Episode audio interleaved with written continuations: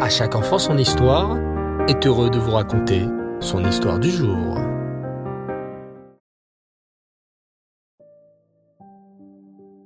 Bonsoir les enfants, et Reftov, Shavuatov. Vous allez bien? Vous avez passé un beau Shabbat? Baou Hashem. Alors nous allons commencer ensemble cette semaine par une très belle histoire dans notre rubrique à la rencontre de nos tzadikim. Vous vous souvenez les enfants du roi Hiram, ce roi très orgueilleux, qui s'est fait construire dans le ciel un immense palais à sept étages? Hachem lui a envoyé le Navi, le prophète Yecheskel, pour lui faire entendre raison et lui rappeler qu'il n'y a que Hachem qui est le vrai Dieu. Hélas, le roi Hiram ne veut rien entendre. Le prophète Yecheskel essaie pourtant de lui parler. Roi Hiram, il est vrai que tu es un roi riche et puissant, mais d'où te vient tout ton argent? D'où te viennent toutes tes richesses? Qui t'a donné tout ce pouvoir? Qui t'a fait vivre si longtemps? C'est Hachem, et seulement Hachem. Sans Hachem, nous ne pourrions même pas bouger le petit doigt. Sans Hachem, nous ne pourrions même pas respirer. C'est Hachem, le roi des rois, le maître du monde, qui nous fait vivre et nous donne tout à chaque instant. Mais le roi Hiram ne voulait toujours rien entendre. Cesse donc d'insister, prophète Yecheskel.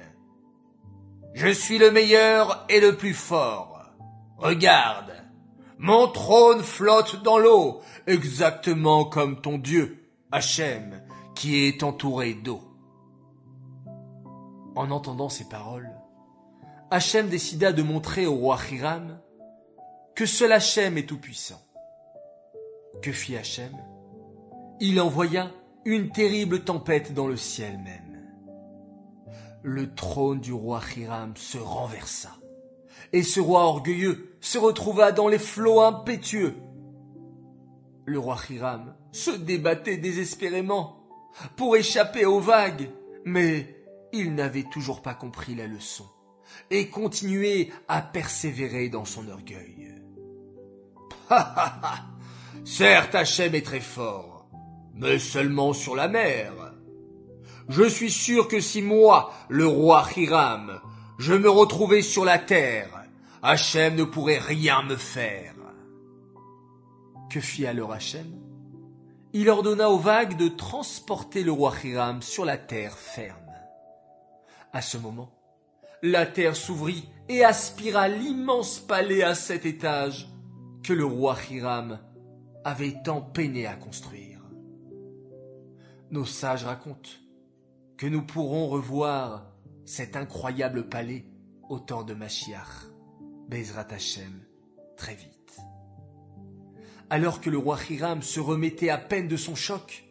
Il apprit que le terrible roi Nebuchadnezzar, celui-là même qui avait détruit le Beth Amikdash, venait à sa rencontre pour l'attaquer.